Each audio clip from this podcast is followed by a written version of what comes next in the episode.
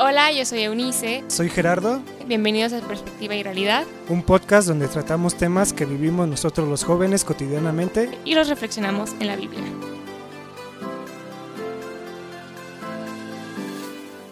Bueno, el día de hoy vamos a tocar el tema de justicia propia y lo va a dar Gerard y pues yo le voy a estar ayudando poco a poco. Así que escuchemos a Gerard. Gracias, Nis. Eh, bueno, ¿qué te parece si empezamos con una pregunta para para introducir este tema, para ti, ¿qué es la justicia?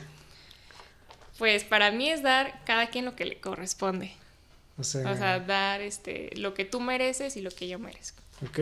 Sí, bueno, como mencionaste al principio, hoy nos centraremos en el concepto de justicia propia, que esto pues se, deriva del, concepto propio de justicia, solo que aquí, eh, bueno, el de justicia sola es obrar conforme a, la verdad y justicia propia pues es de ti, o sea, no importa si está bien o está mal, si para ti...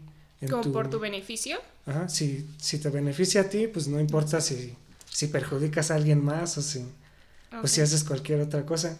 Entonces vamos a basarnos mucho en ese concepto y en la hipocresía. Este creo que es un poco más conocida. Sabemos que es pues no que no concuerden tus hechos y tus tus palabras, cosas que pues que no que no conectan y que pues que realmente no pues no ayudan a, que las personas tengan un concepto definido sobre, ti. en el versículo en el que nos vamos a basar está en Lucas 18, que esta es la parábola del fariseo y el publicano. Está, comienza en el versículo 9, pero nuestro, nuestro versículo objetivo está en el, en el versículo 14 que pues bueno, sabemos que en esta parábola Jesús les explica cómo un fariseo y un publicano suben a orar y pues contrastan sus, sus acciones y sus palabras. Uno pues aparentemente ora al Padre, pero pues dice que no me hagas como estos hombres. Y gracias porque soy bueno y porque doy mi diezmo y porque soy lo mejor casi de este mundo. Y, sí. y ve la diferencia de y por el otro lado el publicano pues se arrepiente, incluso pues se dice que no podía ni alzar los ojos por, lo, por lo mal que se sentía de sus acciones y pues de llegar a un lugar santo como es la oración y pues al Señor. Entonces concluye el, el versículo 14, esta es la Reina Valera, dice, os digo que éste descendió a su casa justificado, hablando del publicano, antes que el otro, porque cualquiera que se enaltece será humillado y el que se, y el que se humilla será enaltecido. Entonces aquí Jesús nos dice muy, muy claramente cómo pues alguien que, que está muy arriba y que pues que se siente a lo máximo realmente lo va a tener que humillar, lo va a tener que eh, hacerse dar cuenta en qué posición está y que no pues que no se le suba esa posición y esa actitud. Que esto también ya lo vimos en Daniel, ¿no? Con el rey Nabucodonosor de que se quería lo mejor y quería ser el único rey y pues al final de cuentas terminó loco y vagando como un salvaje. Sí, aquí dice, bueno, en esta traducción dice será humillada, pues sí se escucha muy duro, ¿no? Como una advertencia que serás humillado, o sea, tú sabrás si quieres tomar esa actitud, serás humillado para darte cuenta que no eres eso que, que tú crees. Entonces, el primer punto para pues para abordar este tema es reconocer nuestra propia justicia, es el primer paso a, pues a seguir si quieres cambiar, es reconocerlo, porque muchas veces puedes tener esa actitud y no darte cuenta que, que, la estás teniendo, o sea, puedes estar tan cegado en eso que si alguien te dice, oye, estás haciendo esto mal, eh, quiero que mejores o algo, pues no, tú montarte en tu caballo y decir, no, yo, yo así soy y yo así seré siempre, no voy a cambiar. Eh, entonces, eh, a veces tenemos dificultades con presumir o compararnos con otras personas. Esto, pues, es una característica y es algo que, que se ve en estas personas que tienen justicia propia. ¿Y cuáles son las características, así que digas, o un enlistado de las personas? Con justicia propia. con justicia propia. Eh, pues algunas serían compararse con otras personas y sentirse superiores a ellas. O sea, no... Yo soy mejor que tú porque yo leo más la Biblia. Sí, hasta en temas... Bueno, bíblicos, ¿no? En temas de comunión con Dios puedes caer en eso. O sea, en decir, yo oro más que tú, yo, voy más a la iglesia que tú y pues y eso me hace ser mejor persona y un mejor hijo de Dios. Que tú. Sí, crees que con eso vas a agradar a Dios y realmente no, con esa actitud, aunque no duermas y te la pases orando, pues no servirá de nada porque tu corazón tiene otras intenciones. Otra sería em, ocultar y justificar pecados o minimizar estos pecados. También puedes eh, encubrirte en llamar los errores o diciendo, no, pues nadie es perfecto. Eh, pues esta, mi santificación es progresiva y no, pues no me juzgues, ¿no? O sea, todos pecamos, no, pues no me tienes que decir nada, casi, casi. Es otra actitud que puedes tomar. A ver, ¿cuál otra? Em. Una última y tocamos el tema de los jóvenes. En buscar felicitaciones o reconocer de la o reconocimiento de la gente por cosas buenas que hago.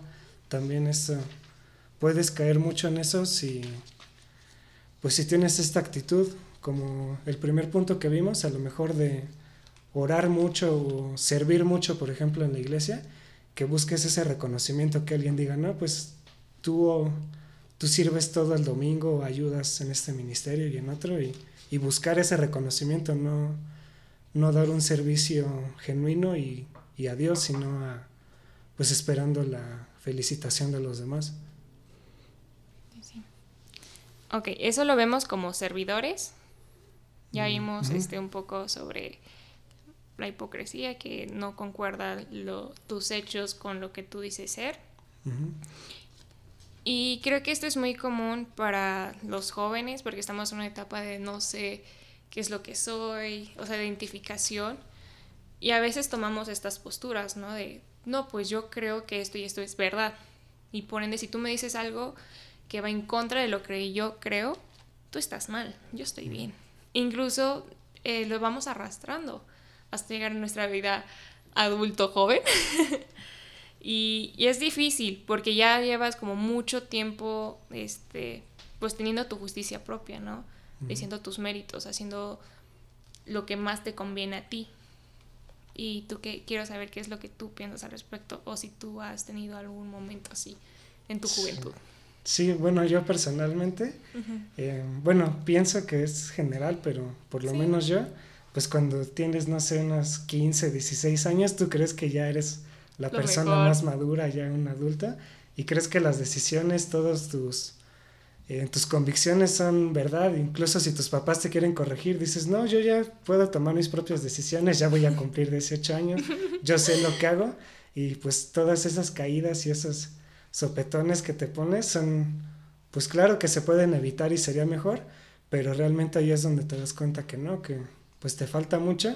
Digo, no, puede haber jóvenes que sí, realmente sí, si tienen una comunión con Dios, si tienen eh, pues su tiempo de oración, de lectura bíblica, pueden desde esa edad ser maduros, pero la realidad es que en general no, pues no lo somos, a esa edad es un cambio que, pues que sufrimos todos y que pues sí podemos llegar a caer en una necedad enorme y pues nuestros papás más que nada, eh, los que están a nuestro alrededor, eh, sufren esas consecuencias también de nuestras malas decisiones y malas convicciones. Claro, por eso la Biblia dice que debemos obedecer a nuestros padres, ¿sabes? Porque ellos tienen sabiduría, igual en Proverbios, o sea, lo repite muchas veces. O sea, tenemos que ser sabios y tenemos que también guardar en nuestros corazones todo lo que nos dicen nuestros papás. Obviamente lo bueno, no lo malo, ¿verdad? Pero, o sea, los consejos los tenemos, por algo nos los dicen. Y es de sabios, lo dijo un amigo que está aquí, este, pues seguir los consejos a vivirlos, ¿sabes? Sí, claro, siempre aprendes, pero hay maneras de aprender. Puedes aprender eh, viéndolo de fuera y haciendo caso, o tú viviéndola y pues sintiendo lo que es ese aprendizaje. Sí. Eh, otro punto, bueno, el primero era reconocer la justicia propia, que ya de ahí ya la llevas de gane, reconocer que tú tienes esa actitud, ya es un paso. Eh, Yo también algo que me dijiste es que estas personas siempre ayudan, pero no reciben la misma ayuda. Y creo que es algo que yo sí me identifico porque yo procuro ayudar a todos los que puedan, pero yo a mí me cuesta mucho trabajo recibir ayuda, así mucho. Y siento que es un punto, así cuando lo dijiste literal, fue como ¡pum! Sí, fue directo a ti. Ajá, fue como, me quedó el saco. Así que creo que esta forma, ok, ya lo reconocí, ok, ya reconocí que tengo esta parte de justicia propia, porque tal vez, no sé, me siento mejor que otros o, o cómo va ahí la onda.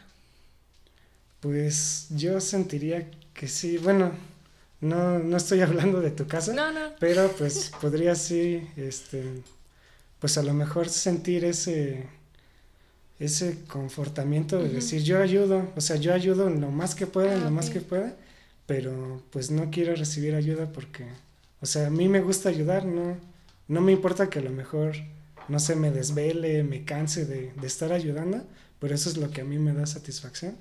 Ah, ok, es como satisfacerte a ti. Ok, sí, porque sí me gusta mucho ayudar. sí, que digas Entonces, es como mi propia forma de cómo enaltecerme o saciarme pues como la calidad. Ajá, pero aplica igual en lo que dijimos de los servidores. No está mal, no está mal que alguien Sino quiera el propósito del cual lo estás haciendo. O sea, todo tiene que ver con el corazón. Por eso guarda, guarda tu corazón, porque de él mana la vida. Sí, sí, todo tiene que ver con cómo lo haces y hacia quién y pues todo, la intención. Entonces, después de reconocerlo, pues lo que sigue es librarte de esa justicia propia porque pues no puedes nada más reconocerlo, o sea, puedes eh, quedarte ahí y decir, pues sigo, lo sigo haciendo y ahora sé que está mal, pero pues así seguirte, o sea, no, nunca librarte. Y esto lo vemos en Filipenses 3.